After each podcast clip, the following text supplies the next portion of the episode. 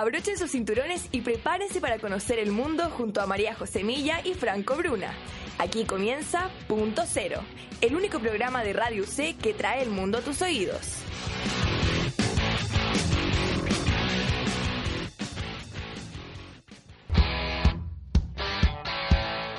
Hola, ¿cómo están? Muy buenas tardes. Viernes 27 de septiembre, la semana pasada tuvimos un especial de Chile acá en Punto Cero para celebrar nuestras fiestas patrias aquí con Franco, que lo pasamos muy bien ese capítulo. Muy bien, buenas tardes María José. Buenas tardes. Sí, pues eh, estuvimos ahí celebrando con todo el, el, aniversario, si se puede decir, nuestra patria. Claro que ahí vimos que hay distintas fechas, pero... Sí, andábamos patriotas. Claro, pero hoy volvemos a lo de siempre, lo de cada semana. Sí, porque hoy día nos vamos a un país que la verdad siempre nos encanta, porque tiene esta, esta mm, no lo sé, como misterio, como salvaje. Sí, una atracción ahí bien fuerte. Es muy atractivo. Sí, y hay varias cosas también de ese país que son populares aquí. Hubo una fiebre de este país en cierta época, vamos a estar hablando de ello a lo largo del programa.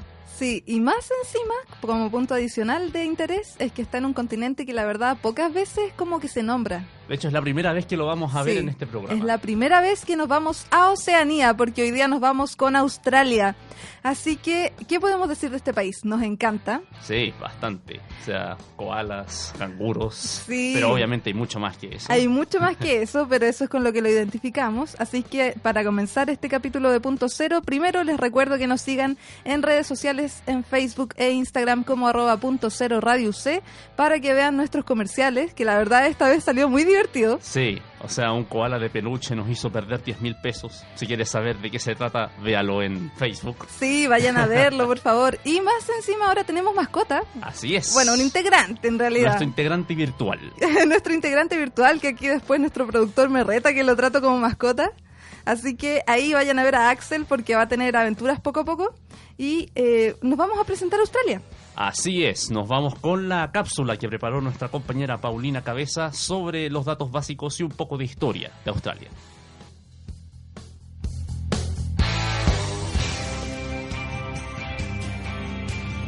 Australia es un estado de Oceanía situado al suroeste de Asia. Es considerada la isla más grande del mundo y tiene alrededor de 7.800.000 kilómetros cuadrados de superficie. Australia tiene una gran variedad de regiones biográficas que van desde extensos paisajes desérticos y rocosos hasta los más paradisíacos escenarios costeros, pasando por zonas de espléndidas montañas y espesos bosques. En 1770, el capitán inglés James Cook desembarcó y reclamó el territorio de Australia para la corona británica. Al comienzo se utilizó como centro penitenciario de presos procedentes de Gran Bretaña. En la actualidad, Australia pertenece al Commonwealth o Comunidad Británica de Naciones. Es por esta razón que aunque Australia es una nación independiente, la reina Isabel II es también formalmente la reina de Australia. Scott Morrison es el actual primer ministro de Australia y la moneda oficial es el dólar australiano.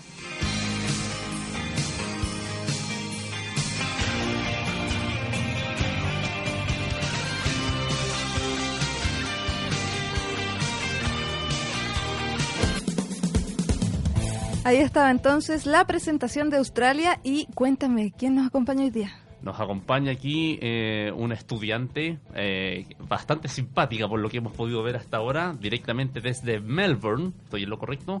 Eh, Chihuahua Walladan. Chihuahua, ¿qué tal? ¿Cómo estás? Hola, sí, bien, muy bien. Muchas gracias por acompañarnos el día de hoy en Punto Cero. Sí, siempre se agradece que vengan aquí a Punto Cero. Y eh, quiero destacar que a Chihuahua la conocimos el día que les contamos que habíamos ido a la Feria de San Joaquín. Así es. Ahí nos encontramos. Así que partimos preguntándole por Melbourne, ya que viene de ahí, que nos cuente un poco cómo es esta ciudad y qué le ha parecido en comparación a Santiago.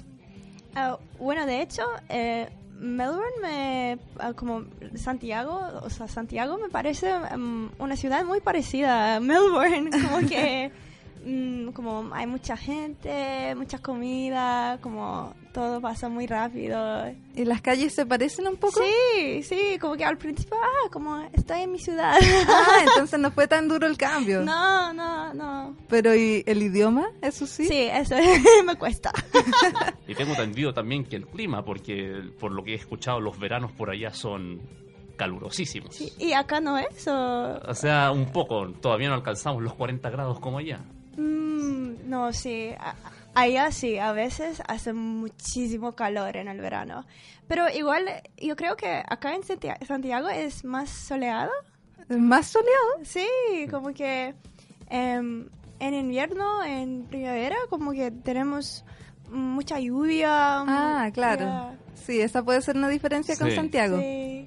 Y quiero saber por qué Chihuahua, que es un estudiante de intercambio acá en Chile, Mm. ¿por qué elegiste Chile precisamente? Um, bueno, porque como que yo quiero mejorar mi español y había escuchado que si puedo entender el español de acá, puedo entenderlo como Ah. todos los españoles. Es un muy buen concepto para partir. Oye, no tenía idea que tenían esa premisa afuera. No me hubiera imaginado que usa- nos usaban para medirse. Bueno, en todo caso es comprensible, o sea, a veces nos vamos muy, muy al chancho con la velocidad. y sí, como que los chilenos hablan muy rápido y... De hecho, ¿entendiste lo que acaba de decir? No. Irse al chancho. Irse al chancho, eso es una expresión de acá. Sí, es de como de... Es como exagerar, claro, Exagerar. exagerar. Ah. Irse al chancho es exagerar. Claro. Como darle color. Claro, perfecto, eso mismo Está, significa. está aprendiendo, muy bien. Entonces, si domina el chileno, domina el español. Sí. Perfecto. ¿Y hasta cuándo te vas a quedar? Em, hasta, probablemente hasta el diciembre. Hasta diciembre, por un semestre entonces. Sí, Sí. un semestre. Eh, Chihuahua, y en el tiempo que llevas aquí, más o menos, eh, ¿qué te ha llamado la atención tanto de, de Santiago como de Chile en general? Em, el- um, mm, a ver, una, una cosa que me llamó la atención es que los chilenos son muy amorosos. Como que en la calle también, como que em, las parejas son muy amo- amorosas, como que expresan sus Afecto en público. Sí, afecto, e- eso. Como que en, en mi ciudad no se ve mucho. Ah, los Sí, australianos no son tan No, como en la calle no, como es un poco más, como hay que ser un poco más... recatados. Sí, eso. Ya, perfecto. Entonces esa es una diferencia. Y eh, otra cosa, antes de pasar a la siguiente etapa del programa, quisiera saber que le cuentes a la audiencia qué estás estudiando acá. Ah, bueno, estoy estudiando am, electivos acá, am, unos ramos de historia, como historia de Chile y am, como sobre la cultura chilena y también am, eh, español, un ramo de español y am, por fin am, un ramo de derechos humanos. Perfecto, entonces ahí para que la audiencia sepa qué está estudiando esta chiquilla que viene a representar a Australia. Y como parte de Australia, hay que preguntarle. Así es, la tradición para partir todos los programas. Chihuahua, ¿cuál es eh, tu canción o grupo favorito de Australia? Em, probablemente yo diría Tame Impala es como mi banda favorita y su canción más conocida The Less I Know The Better. Nos encanta esa canción, a mí me encanta y vamos a escuchar The Less I Know The Better de Tame Impala, que por cierto tiene una línea de abajo exquisita, así que disfrútenla aquí en www.radiuc.cl.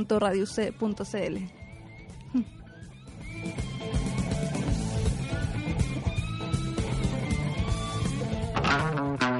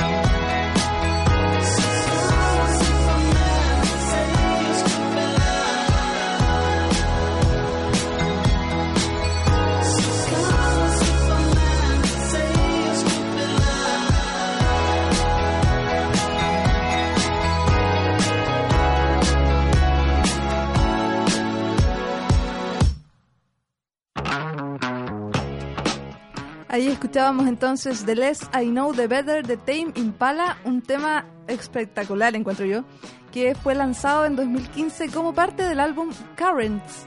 Eh, que le pregunto a Chihuahua por qué elige este tema de partida, porque yo si me preguntaran a mí digo al tiro que me encanta el bajo, ese bajo. El bajo. No, ¿Qué significa bajo? Es The el bass, instrumento. the bass. the bass. Ah, ah, sí. sí, no, a mí también, como que es la primera instrumento, instrumento el Sí. primer Sí. instrumento que llama la atención. ¿Cierto? Eh, bueno, les sigo contando que Sí. es este grupo Tame Impala, si es que se le, no sé si llamarle grupo, ¿cómo Eh, explicarle es un esto? proyecto. Claro, un proyecto de rock pop psicodélico que se desarrolló eh, en sus inicios por el multiinstrumentalista Kevin Parker, quien crea y produce toda la música por su cuenta. De hecho, si lo asociamos a otro famoso cantautor que hace lo mismo, es como el proyecto de Alan Parsons en la época de mayor apogeo. Así que, eh, como les iba diciendo, esa es la canción de Lest I Know The Better de Tame Impala. Así es. Ah, y Chihuahua, nos habíamos quedado con el bajo, pero en, en síntesis, eh, ¿por qué escogiste esta canción? Y por la video de música también. Ah. Como que la video es muy divertida, no sé, como que... Estos videos como psicodélicos Sí, sí, muy extraño, muy artística, como artística. Sí. y con colores muy fuertes. Sí, por eso. Como que te quedas muy relajada cuando escu- lo escuchas y lo ves. Ah, y hab- hablando de relajada, hay que notar aquí que Kevin Parker eh, tiene un estilo muy relajado. Sí, creo que sí. Sí, melena larga, como ropa muy de hogar. Hippie. Claro, Sí. hippie. No Yes. quería decir hippie, pero ya que lo Sí. dices. Sí, no, pero y el sí. sentido estético también en las presentaciones en vivo. Sí, sí. Eh, así que eso yo creo que es lo que habría que comentar de Tame Impala, porque igual hay que nombrar otra cosita importante de Australia que eh, nos llama mucho la atención porque es de sobre un personaje muy conocido que llegó harto acá a América y que forma parte de la infancia de la mayoría de los que deben estar escuchando este programa a esta hora. Así es, ah, tuvimos la duda cuando estábamos en la producción del programa eh, si es que quizás la generación posterior a nosotros conocería a este personaje, pero al final dijimos nada, deben haberlo escuchado por lo menos alguna vez en su vida. haber sintonizado aquí teníamos una Animal disputa. Planet. Aquí tuvimos una disputa porque yo decía que sí lo conocían, o sea, ¿cómo no lo vas a conocer? Pero Bueno, eh, por lo menos eh, ya es parte, digamos, del consciente colectivo. Estamos hablando del único Steve Irwin. Sí, hay que hablar de Steve Irwin y para eso está aquí en el estudio ya nuestra periodista Fernanda Otero. Fernanda, ¿qué tal? Hola, buenas tardes. ¿Cómo Hola. están? Muy bien aquí. Eh, sí, les vengo a hablar de Steve Irwin, eh, también conocido como el cazador de cocodrilos. Sí, partámosle preguntando a la invitada, Steve Irwin, ¿qué es lo primero que se te viene a la mente? Mm, como la tristeza Ah. por, por Sí. cómo se murió. Sí, es Sí. muy, muy Sí. trágico, terrible. Como Eh.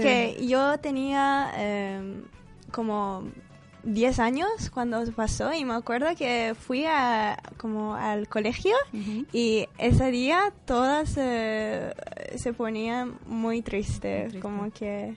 Un, un ícono nacional. ¿o no? Sí, como un héroe nacional y es que como nos pareció como invencible. Claro. o sea, Ujú. y de niña también, como que wow. Y nadie esperaba que él se va a morir por... um, ¿Cómo se llama? ¿Mantarraya? Mantarraya. Sí, sí. eso, como que con crocodiles, Sí, araña, como, como todo lo que hacía. y- Sí, muy triste. Imagínate si a nosotros acá nos impactó, Ujú. ¿cómo habrá sido En Australia. en Australia? Fue un duelo nacional, por lo que sé. Sí, debería ser un día feriado. Ahí se fue el chancho. Así es. Pero bueno, eh, ahí lo que importa también es recordar el gran legado que dejó. Sí, bueno, eh, Steve Irwin, también conocido como el cazador de cocodrilos, dije que incluso ese era el nombre de uno de sus varios programas. Eh, él nació el 22 de febrero de 1962 en Melbourne, Victoria, y murió trágicamente el 4 de septiembre de 2006 en Queensland, o sea, en, en- en la bahía de, de Queensland. Eh, bueno, él fue un conservacionista, fue el cuidador de su zoológico, el zoológico de Australia, y eventualmente se convirtió en un icono de la televisión australiana y un icono nacional. Sí, y, eh, aquí quisiera destacar y también preguntarle a Chihuahua, eh, Steve Irwin nos llama la atención acá porque acá tenemos pocos animales que sean tan peligrosos y Sí. fieros como los que él trataba a diario. Así que quisiéramos saber cómo es esto de los animales allá en Australia. Nos llama mucho la atención. Como que en las ciudades no se ven mucho. ¿No? Como que en Melbourne no. Como que en la como en las periferias, las afueras Las- de la claro, las ciudad. periferias. Sí, a, a veces se puede ver canguros como durante am, la puesta del sol. Que Ah. se van juntos. Ay, qué muy bonito. lindo, sí. Pero eh, por la ge- general no. Como que hay que ir, no sé, al campo o... O sea, esto de que a veces uno se podría topar con algo en la casa no es tan así. No, como am, arañas sí, a veces. Ay. Arañas gigantes. Grandes, ¿o no? Creo que igual, como afuera de Australia se exageré un poco más de lo que... Ya, pero no es tanto como creemos. No, no. Ya. Y Bueno lo- saberlo. Es bueno saberlo. Sí. ¿Y los cocodrilos? Em, como por ejemplo en mi provincia, como en Victoria, no hay. Am, hay crocodilos en el norte de Australia, que está bastante lejos de mi hogar. Respira tranquila. Y los koalas, los koalas. Nos encantan Sí. los koalas. Oh, son muy lindos. muy lindos. No, sí, como que, igual, como que los koalas, como que se pueden ver en los zoológicos. Mm, pero no es así que como estás, no sé, manejando en la carretera. Uh, no. Ah, o sea, estas imágenes que vemos son fake. Sí. Sí. Probablemente, lo siento. La publicidad nos mintió de nuevo. Eh, los medios. los medios, no, Los no medios. digas Sí. eso. No. ya. Cambio de tema. Eh, bueno, volviendo a Steve Irwin, eh, su relación con los animales empezó muy temprano en su vida. Eh, su padre, Bob Irwin, era un apasionado por la herpetología, que ¿Y es eso qué es? el estudio de los reptiles. Eh, es un nombre como que no se dice mucho. Herpetología Eh, Chihuahua herpetología. nos está mirando como que Y su madre, Lynn, era una rehabilitadora de vida silvestre. Y bueno, él, él, como dije, él nació en, en Victoria y después se mudaron a Queensland cuando él era muy chico. Y cuando llegaron, sus papás eh, empezaron el, lo que empezó siendo un pequeño parque de reptiles y fauna de Queensland. Y, y ahí Steve como empezó a crecer entre los animales. Y... O sea que Steve no, no habría ido para ingeniero. No, de ninguna forma. No, él, él estaba ahí metido con los animales, los cuidaba, les daba comida, participaba de la mantención, de todo. Y después como a medida que fue creciendo, eh, empezó a participar como de cosas más... Incluso, o sea, ni siquiera tan grande. A los seis años le dieron como su primera mascota, que fue una pitón. Wow. Y ella es una pitón ay, amatista, que puede crecer como hasta 5 metros. ¿Quién necesita un perro, no? Y después, a los nueve años, eh, como hizo su primer intento de atrapar a un cocodrilo, con ¿A ayuda de su nueve? papá, a los nueve. Onda, fue con su papá, iban en, como fueron en un bote, porque eso era lo que hacía su papá, atrapaban cocodrilos para tenerlos en la reserva. Y, y fue, fue con él y él se tiró arriba del cocodrilo para intentar agarrarlo, pero el cocodrilo era mucho más grande que él. Y ahí su papá lo sacó a él y al cocodrilo del agua, lo subió al bote y movilizó al cocodrilo. Clásica actividad a los nueve años, ¿o no? Pero bueno, ese fue el inicio del cazador. Sí, y de, de ahí en adelante eh, ahí ya participaba activamente en un grupo que se encargaba de relocalizar como cocodrilos que estaban cerca de casas, ciudades y cosas así. Y, y él en, en ese tiempo que era adolescente capturó como casi 100 cocodrilos y después ahí ya, ya se convirtió en una cosa más como el espectáculo. Y ahí él, él- en 1991 eh, se empezó a encargar de como el, la, no la dirección, pero como la organización del zoológico. Y ahí hacía como presentaciones y cosas con los cocodrilos ahí al lado. Y, y la- a la gente le fascinó y empezó, empezó a llegar mucha gente. Y ahí fue como, como se Empezó empezó, a crecer su fama. empezó a crecer su fama y el zoológico, como empezaron a ganar mucha, mucha plata. Quisiera saber si aquí nuestra invitada se acuerda la primera vez que vio a Steve Irwin. Ah, era muy niña, como que... mm, como que me acuerdo que como en la tele lo vi, pero la primera vez no. Como la primera vez... mm, mm, no, de- como que creo que tenía como cinco años, no sé. Pero te parecía este héroe que nos decía. Sí, como con animales salvajes, como y su acento es muy divertido, porque tiene un acento australiano muy fuerte, por eso. Sí, es cierto. Recuerdo su acento, sí. Eh, en los videos originales que Sí. hay. Eh, bueno, un poco más adelante, o sea, incluso de 1991, que fue el año que él se empezó a encargar del zoológico, fue cuando conoció a su esposa, Terry Raines, que ella era una ecologista estadounidense que estaba de visita en el zoológico y se conocieron y los dos decían que, era- que fue amor a primera vista. Y el complemento perfecto con Sí, esa el carrera. complemento perfecto. Y incluso estuvieron juntos como poco tiempo antes de comprometerse y se casaron muy rápido. Y después tuvieron dos hijos, a Bindi en el 98 y a Robert el 2003. Corrígeme si me equivoco, pero uno de ellos no que siguió el camino de su papá. Bindi, Bindi ya está hasta el día de hoy en el, en el zoológico, incluso está casada también con alguien que trabaja en el zoológico, entonces siguiendo los pasos de su padre, tuvo un programa de televisión también, eh, el diario de Bindi creo que se llamaba, o las aventuras de Bindi, no, no recuerdo bien. Sí, algo así. Sí, y, y era, era ella como con los animales y todo, y como igual como su papá. Perfecto, entonces ahí brevemente, ¿quién fue Steve Irwin, este héroe, como lo cataloga aquí nuestra invitada? Muchas gracias, Fer. De nada, gracias a ustedes. Ya pues, eh, vamos a seguir con el programa. Eh, vamos de nuevo a la música y esta vez con una canción que tengo entendido es como el segundo himno nacional de Australia. O sea, es como muy representativa y también muy popular internacionalmente. Estoy hablando de la banda Men at Work y el tema eh, Down Under, Ah, aquí en Radio C.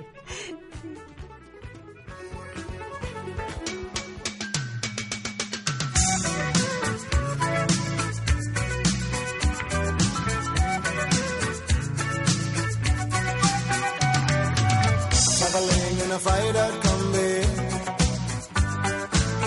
on a hippie trailhead full of zombies. I met a strange lady, she made me nervous. She took me in and gave me breakfast. And she said, Do you come from a land down under? Where women go and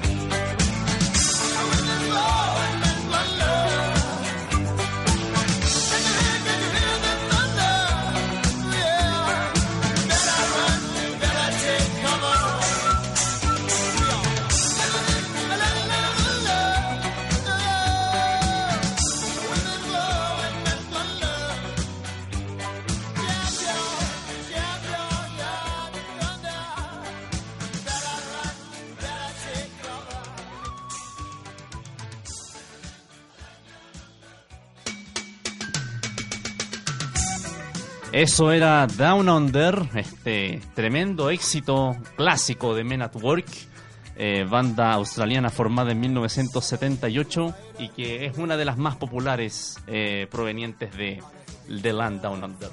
Con esa canción nos vamos a una pausa, pero ya regresamos pronto con más punto cero, viendo lo mejor de Australia aquí en Radio C. me in and gave me breakfast. And she said, ¿Escuchas cuando te dicen batalla de gallos? Bueno, nosotros escuchamos algo más o menos así. Niño, te gano. Es una pregunta porque tú eres el de siempre y yo estoy como nunca. Bienvenidos a la fiesta. Estos bajos harán temblar tu día. El sonido de la calle se toma Radio C. Todos los lunes a las 4 de la tarde te llevaremos junto a Flavio Villegas en un recorrido por todas las novedades y recomendaciones de la cultura urbana en Boombox. Que suena el boom bap.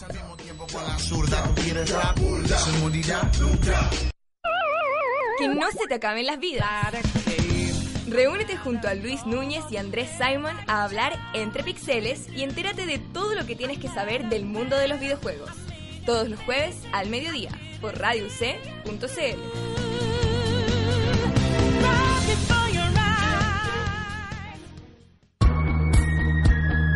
La hora en Radio C.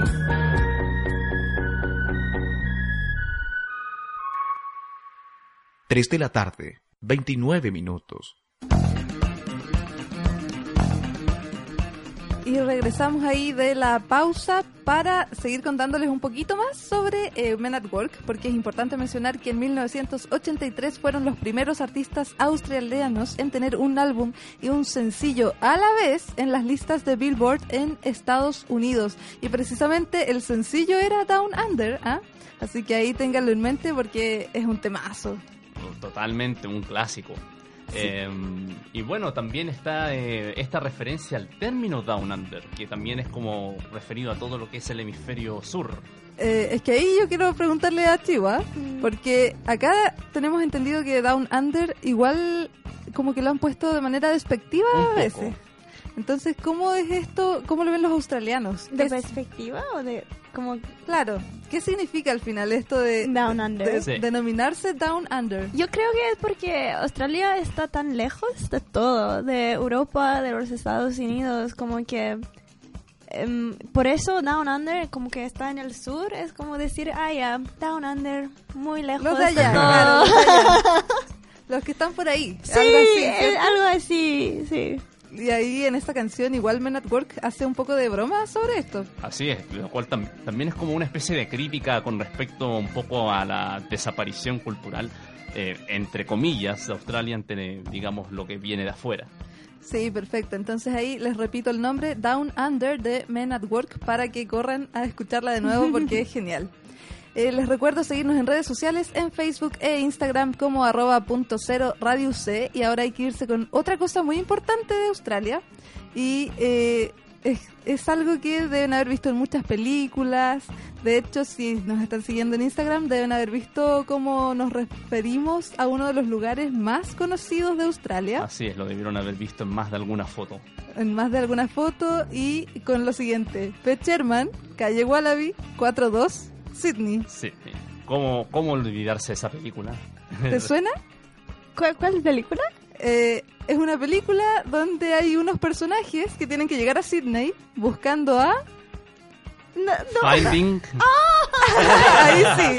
Finding Nemo. Sí, ahí. Ahí sale un lugar muy importante y para ver los lugares más icónicos vamos a escuchar la cápsula número 2 que preparó Paulina Cabeza.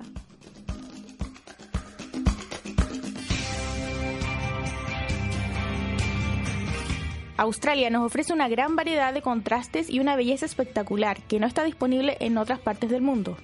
Uno de los edificios más icónicos es la Casa de la Ópera de Sydney, diseñada por el danés Björn Utzon. La construcción comenzó en el año 1959 y finalizó en el 1973. Se caracteriza por sus tejados que están conformados por enormes conchas blancas cubiertas de mil millones de azulejos fabricados en Suecia, de color blanco brillante y crema. El estilo radicalmente innovador de este edificio lo ha convertido en uno de los más distintivos del siglo XX y lo ha llevado a ser considerado patrimonio de la humanidad.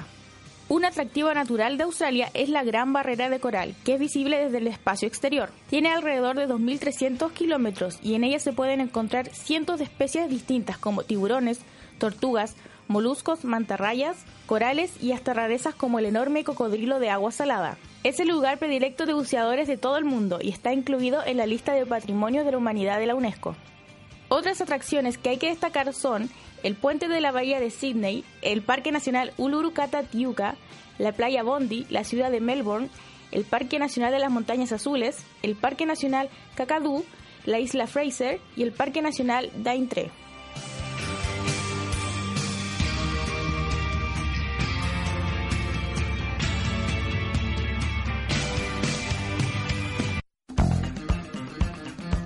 Esa fue la segunda cápsula que nuestra compañera Paulina Cabeza nos proporcionó el día de hoy. Ah, Chihuahua, eh, ya que estamos hablando de lugares icónicos, eh, ¿cuáles lugares podrías decir que son los representativos de Melbourne? De Melbourne, bueno, es que como que sí, la ciudad tiene um, algunos lugares, pero yo diría que la provincia como de Victoria, que es donde se encuentra Melbourne, tiene mucho más. Pero Melbourne tiene como um, una división muy alta que se llama uh, Eureka Deck, que al, al que mucha gente va, muchos turistas. Am, también como que tiene un, eh, unas montañas que se llaman como em, Dandenong Ranges. Son muy bonitos y tienen una vista muy, muy bonita de, de la ciudad y como de, de ca- cascadas, como un poco de, poco de naturaleza, sí. Pero como, sí, como, como dije, es más la provincia que tiene como muchos lugares de naturaleza muy, muy hermosos. Oye, lo nombrábamos antes de irnos a escuchar la cápsula, eh, que definitivamente la mayoría de la gente conoce el Opera House. Sí, sí. ¿Has ido? Em, como a- afuera, sí. Ah, por fuera. por Pero fuera. por dentro no, como Mm. que... em, como que tienen teatros o como shows. Conciertos. Sí, eso. en- pero como que no soy de Sydney, como Claro. la única vez que fui mm, no no había un programa que quería ver y Ah, ya. justo. Ya. Pero has ido a Sydney entonces. Sí, muy linda. Yo he visto en algunos videos que en, eh, ¿cómo se dice? El puerto de Sydney, por así decirlo, claro, en la costanera, más bien, en la costanera de Sydney, hay algunos osos vestidos con las poleras de los países del mundo. ¿Lo has visto? Ah, no, pero me imagino que sí hay. bueno, yo les cuento. Hay un montón de ositos ahí en Sydney, vestidos cada uno con una polera representativa de países del mundo. No sé si están todos, pero hay muchos, muchos. Así que eso para que si algún día van a Sydney le tomen atención al Opera House y a estos osos que están ahí como en honor al mundo. Una manera muy tierna de unir al planeta. Y bueno, también, punto aparte, Melbourne Park, donde se juega el abierto de Australia. ¿Dónde? El Australian Open. Ah, sí, eso es muy, es muy famoso, sí. Sí. Como, La arena Rod Laver. Sí, y, y yo fui como una vez para ver el, Australia Open. Eh, bastante divertido, sí. Sí. También una cosa que hay que hacer todos los veranos allá. Sí, pero otra cosa que hay que hacer si alguna vez vamos a Australia, comer, comer. Ah, sí. Quiero que nos cuentes qué nos recomiendas, qué nos aconsejas, por qué plato partir cuando vayamos a Australia. Mm. Em, ah, eh, como que es que no hay una plata típica. Y de hecho, por el evento de Vuelta al Mundo, como que, que teníamos que hacer como un plato. Entre paréntesis, para, lo que, no- para los que nos están escuchando, Vuelta al Mundo es la feria que se realiza acá en la universidad Así es. para los alumnos de intercambio y que muestren su cultura. Sí, y en ese evento teníamos que hacer como eh, un plato típico para que toda conozca. Y, eh, y nosotros, como de Australia, buscamos en eh, Google como, que- como ¿qué, qué podemos hacer plato típico. Y salió como tostada y como, como ah, cosas muy como sencillas, como tostada, Espera, espera, hamburguesa. déjame adivinar. ¿Es el sándwich de Vegemite? Es, eso también salió, sí. Pero- y entonces yo creo que no les va a gustar, pero tienen que probar Vegemite. Vegemite, pero ¿qué es esto? Porque eh, yo he visto que es algo salado que se le echa al pan y es de color negro. Sí. ¿Pero qué es? es- no sé cómo se dice en español, pero es como, am, se llama- en inglés es yeast, que se fermenta como mucho Ah, tiempo. levadura. Levadura. Que- sí, que se- Mm. quizás eso, sí. Ah, ya, y entonces se una- fermenta mucho, mucho tiempo y eh, toma ese color y muy salado y ugh, yo no me gusta. Ya, con esta expresión lo dijiste Sí. todo. De hecho, por ahí se decía que era algo que se odiaba o se amaba. No había término medio. Ya, pero entonces hay que probar eso. Sí, Sí. como para, para, por lo menos para contarlo, contárselo a, lo- a tus amigos. Ya, hay que contarle si lo amé o lo odié. Exactamente. Perfecto. Eh, entonces. bueno, eh, vamos a continuar con un poco más de música. Vamos a ir con otra banda muy popular, representativa de Australia. Ellos son In Excess y este también un auténtico clásico, Never Tear Us Apart.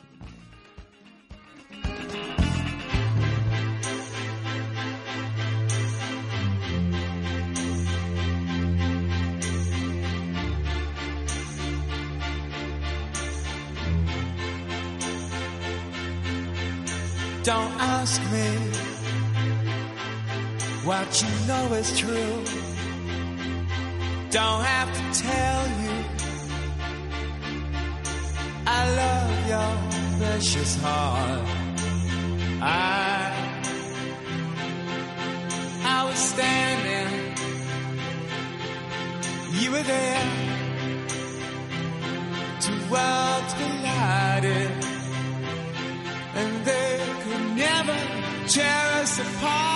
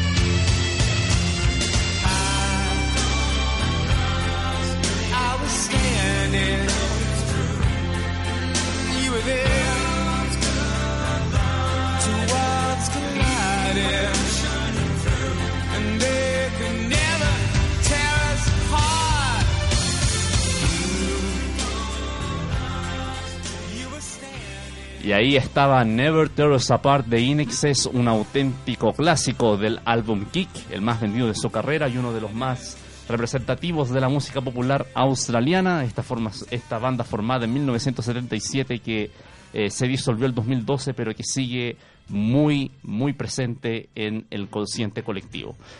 Vamos a ir pasando rápido de tema. Nos vamos ahora a otro comentario de otro muy querido amigo nuestro, Joaquín Barrientos. Joaquín, ¿cómo te va? Muy buenas tardes a todos aquí. Bien, sí. ¿Con qué nos vas a sorprender hoy? Eh, hoy día voy a hablarles del fútbol australiano, conocido como footy en particular. Chihuahua, ¿experta en eso o no? Mm, no.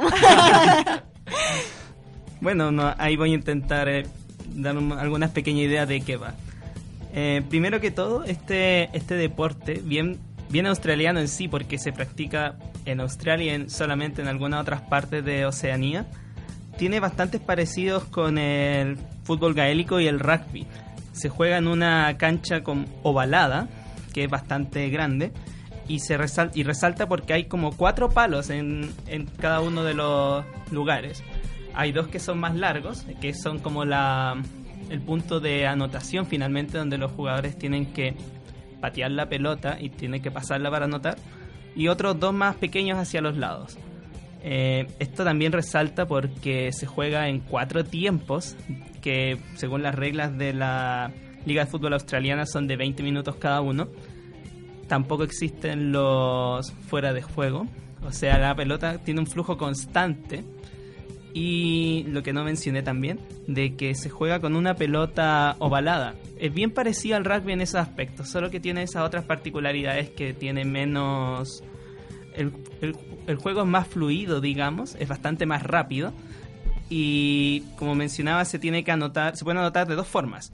Que uno es el gol, que te da seis puntos, que es cuando uno patea la pelota entre esos dos palos más altos y el otro que se le llaman behind, que es solo un gol y que ocurre cuando se golpea o uno de los postes grandes o cuando pasa entre un poste grande y otro más pequeño. Y- Eh, espérate, espérate. ¿Y eso sí. qué tan popular es allá? Quiero que lo diga la misma Chihuahua. Como que eh, si es si Pa- ese juego es popular. ¿Sí? Sí, no, es muy popular. Es que yo a mí no me gusta.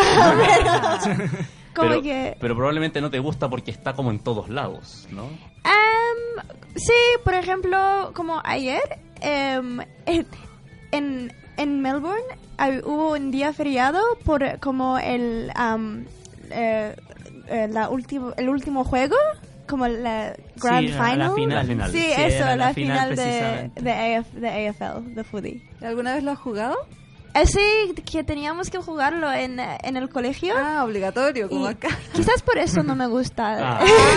Ya, te entiendo plenamente, Sí. te entiendo plenamente. Ok, no regresemos traumas de la niñez. Ah, eh, Joaquín, eh, había también una noción de que cierto sector de este país jugaba este deporte. Sí, de hecho me sorprendió bastante notar de que acá en Chile hay una federación que practica este deporte algo bastante pequeño, que se llaman los Santos de Chile. Y en particular uno, un jugador de, de esta asociación que es de Australia quiso dejar unas palabras y comentar sobre la popularidad que puede que tiene este deporte en Australia. Es una parte de nuestra cultura porque en varias ciudades de Australia siempre hay partido en el radio, así que la gente está escuchando el partido viene en la noche, por ejemplo, o está viendo el partido en todos los bars de Perth, Adelaide, Melbourne, lo- las ciudades donde el fútbol australiano es más popular. Siempre el partido está en todas partes. Y bueno, esas eran las palabras que nos dejaba Jack Inglis, que era un jugador de, de la asociación acá en Chile y que venía de que viene de Australia, de hecho. Todos ahora animados entonces a probar el fútbol australiano. Incluso con Chihuahua, ¿no? Nos acompaña. Sí, hay, que, hay que ahí practicarlo, ver cómo, cómo se puede disfrutar. A mí, a mí me sorprendió bastante cómo era, ciertamente. Bueno, con esa particularidad de la cultura deportiva australiana nos quedamos. Muchísimas gracias Joaquín por el comentario. Un gusto a todos. No sé, ya me extenuó saber que a Chihuahua se lo hacían en el colegio, así que sé que no sé si ahí podríamos jugar fútbol australiano. Pero les cuento que lo que estamos escuchando de fondo es un instrumento que se llama didgeridoo. Así que me voy a callar unos m- segunditos para que escuchemos bien cómo suena esto.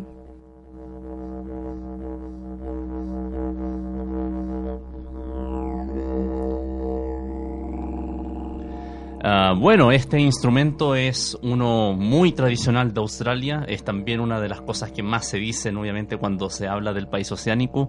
Es de viento, eh, utilizado usualmente por los pueblos originarios de dicho país eh, y pertenece a la familia de las trompetas.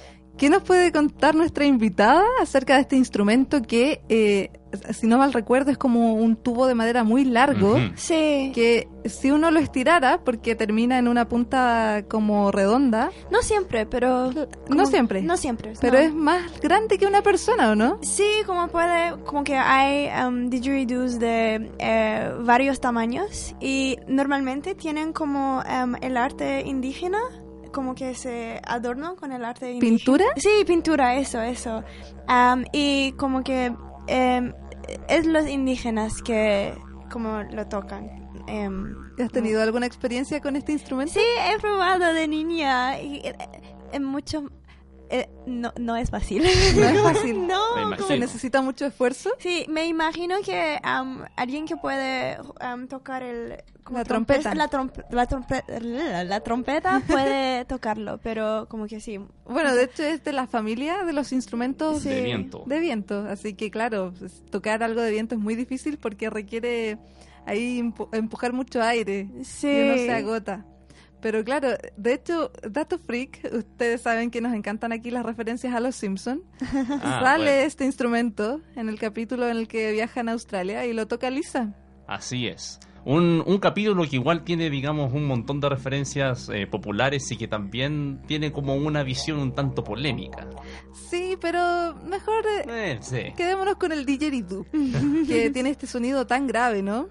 Eh, Chihuahua, eh, este instrumento también lo enseñan en el colegio, así como nos contabas que enseñan fútbol americano, ¿o no? no, no, como que es algo propio de los Y indígenas. me equivoqué, dije fútbol americano. Fútbol australiano, fútbol australiano. Sí, no, no, eso no, como que es algo propio de los indígenas y co- mm, como que en mi ciudad mm, no se escucha mucho. Pero en el norte de Australia, donde se encuentran la- las comunidades indígenas, sí. Entonces, ¿cómo fue que lo tocaste? ¿Cuándo? ¿Por qué? Em, no sé por qué, pero unos amigos de mis papás tenían como Ah, didgeridoos en la su casa. Y sí, en la casa y por eso intentamos y sí, eso. La curiosidad infantil. Sí, pues la curiosidad infantil. ¿Y te gustó? Em, O espera, o tocas algo ahora y... no, no, no toco nada, no tengo talento. No, no digas eso, No. no, digas eso. Nunca decir nunca. Claro. Bueno, les recuerdo que nos sigan en Instagram y Facebook como arroba punto cero radio UC. Y eh, bueno, ahí estamos escuchando todavía el didgeridoo eh, con su sonido grave. Pero hay que hablar también de una cosita que eh, mejor se lo dejamos a la Pauli, ¿no? Ah, perfecto, así es. Nos vamos con la fauna de Australia. Y aquí está la cápsula de nuestra compañera Paulina Cabeza. Australia es conocida por una gran diversidad animal. Lo cierto es que Australia cuenta con más de 378 especies de mamíferos, 828 especies de aves, 4.000 especies de peces, 300 especies de lagartos, 140 especies de serpientes, 2 especies de cocodrilos y aproximadamente 50 tipos de mamíferos marinos. Aunque hay dos que destacan de esta gran variedad. El koala es uno de los más característicos y conocidos de Australia.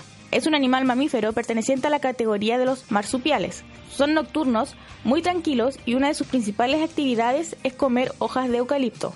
El koala es uno de los animales que más horas al día puede permanecer durmiendo, con un promedio de casi 18 horas diarias.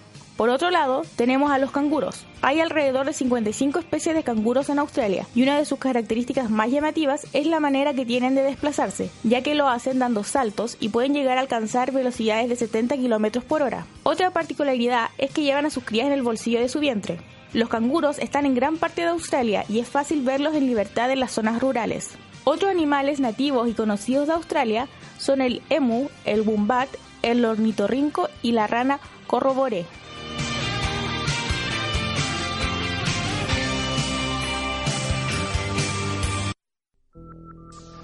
Ahí estaba la tercera cápsula del día de hoy proporcionada por Paulina Cabeza, a quien le agradecemos nuevamente el aporte que hace semana a semana.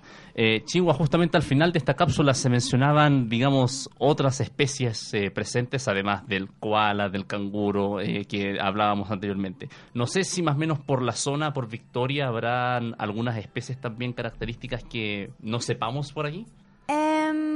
En, como en el campo a veces pueden encontrar em, wombat, no sé cómo se dice, que es como un oso muy pequeño, muy tierno. ¿Pero es tierno de verdad Sí. o va a sacar las garras? No, no es tierno, como las cuales sí, como son en general más peligrosos. Los pero- koalas sí. Pero no, los wombats son tiernos. Eh, Hay como una competencia de ternura en Australia, así como en cuál especie. es Pero una ternura media peligrosa porque igual los koalas se ven lindos. Sí, muy lindo, me- pero no ferocio. sí, sí. Sí, he escuchado que son feroces. Siguiendo con Australia, por supuesto, eh, y perdona que los interrumpa así, pero es que hay que ir a escuchar esta banda, que es una de mis favoritas. Seguro que esto igual le debe encantar también. Sí, a mí me encanta y todavía escucho. Lo estuvimos conversando un poquito antes, en- durante el didgeridoo. vamos con ACDC, con su tema, uno de los temas más famosos, Back in Black. Suena aquí en radioc.cl.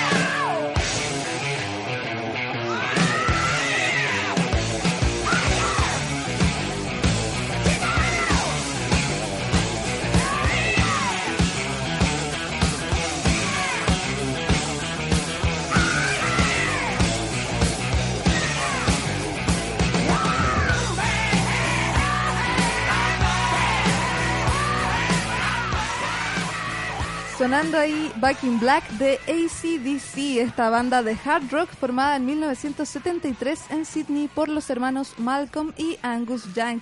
Angus Young, la verdad, uno de mis guitarristas favoritos, que hace este paso tan icónico, ¿no? Sí, sí. Vestido siempre de uniforme escolar, porque dicen ahí eh, las historias que alguna vez su profesor de colegio le dijo que nunca iba a lograr nada con la música y él, para sacarle pica, como diríamos acá en Chile, empezó a tocar en todos los conciertos vestido de escolar. Y Chihuahua y Franco les pregunto, ¿saben lo que significa ACDC? De hecho, no. De hecho, yo tenía una idea completamente distinta de la que realmente es. Les cuento, ¿cuál les cuento primero? ¿El significado que es o los mitos que circulan? Yo creo que el que es, ¿no? Para tenerlo Ya. claro de una.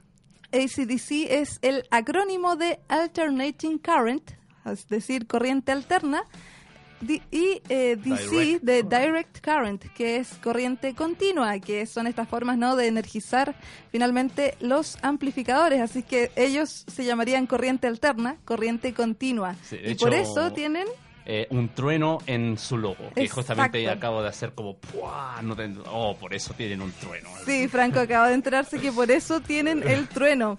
Así que ese es el significado real de lo que significa ACDC. Y les remarco real porque, bueno, saben que Angus Young siempre tenía este gesto de hacer como un diablo, ¿no? Sí.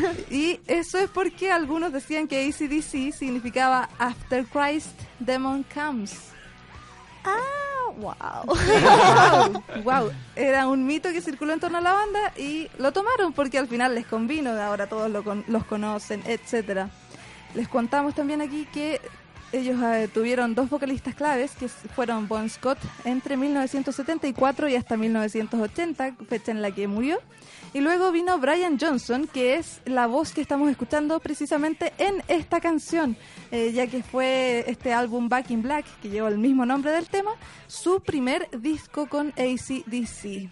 Así que ahí espero, Chihuahua, que te haya encantado este Back in Black. Así es, fue un éxito. Me encantó mucho. Y la- a, los australi- a los australianos también le- les encanta mucho. Me imagino. Llegó la hora de terminar. Desgraciadamente, ah, una hora no es suficiente para poder ver todas las cosas extraordinarias que tiene Australia. Pero pudimos ver un montón de cosas importantes. Pudimos ahí hacer un recorrido eh, por los sitios más icónicos, por eh, la fauna que tiene Australia. Exacto, la fauna, la comida, las músicas. Nos vamos muy energizados del estudio con Back in Black y le damos las gracias a Chihuahua, por supuesto, por haber Muchas venido gracias acá. por invitarme. No, gracias a ti por venir. Gracias a ti por venir. Esperamos que hayas disfrutado estar aquí en la radio. Sí, muchísimo. Una experiencia inolvidable. Me alegro mucho que te lleves gracias. este recuerdo acá de Chile. Así que nosotros nos quedamos hasta acá, pero volvemos el próximo viernes con otro país. Así es. Muchas gracias como siempre por su sintonía en Radio C.cl. Nos vemos el próximo viernes a las 3 de la tarde.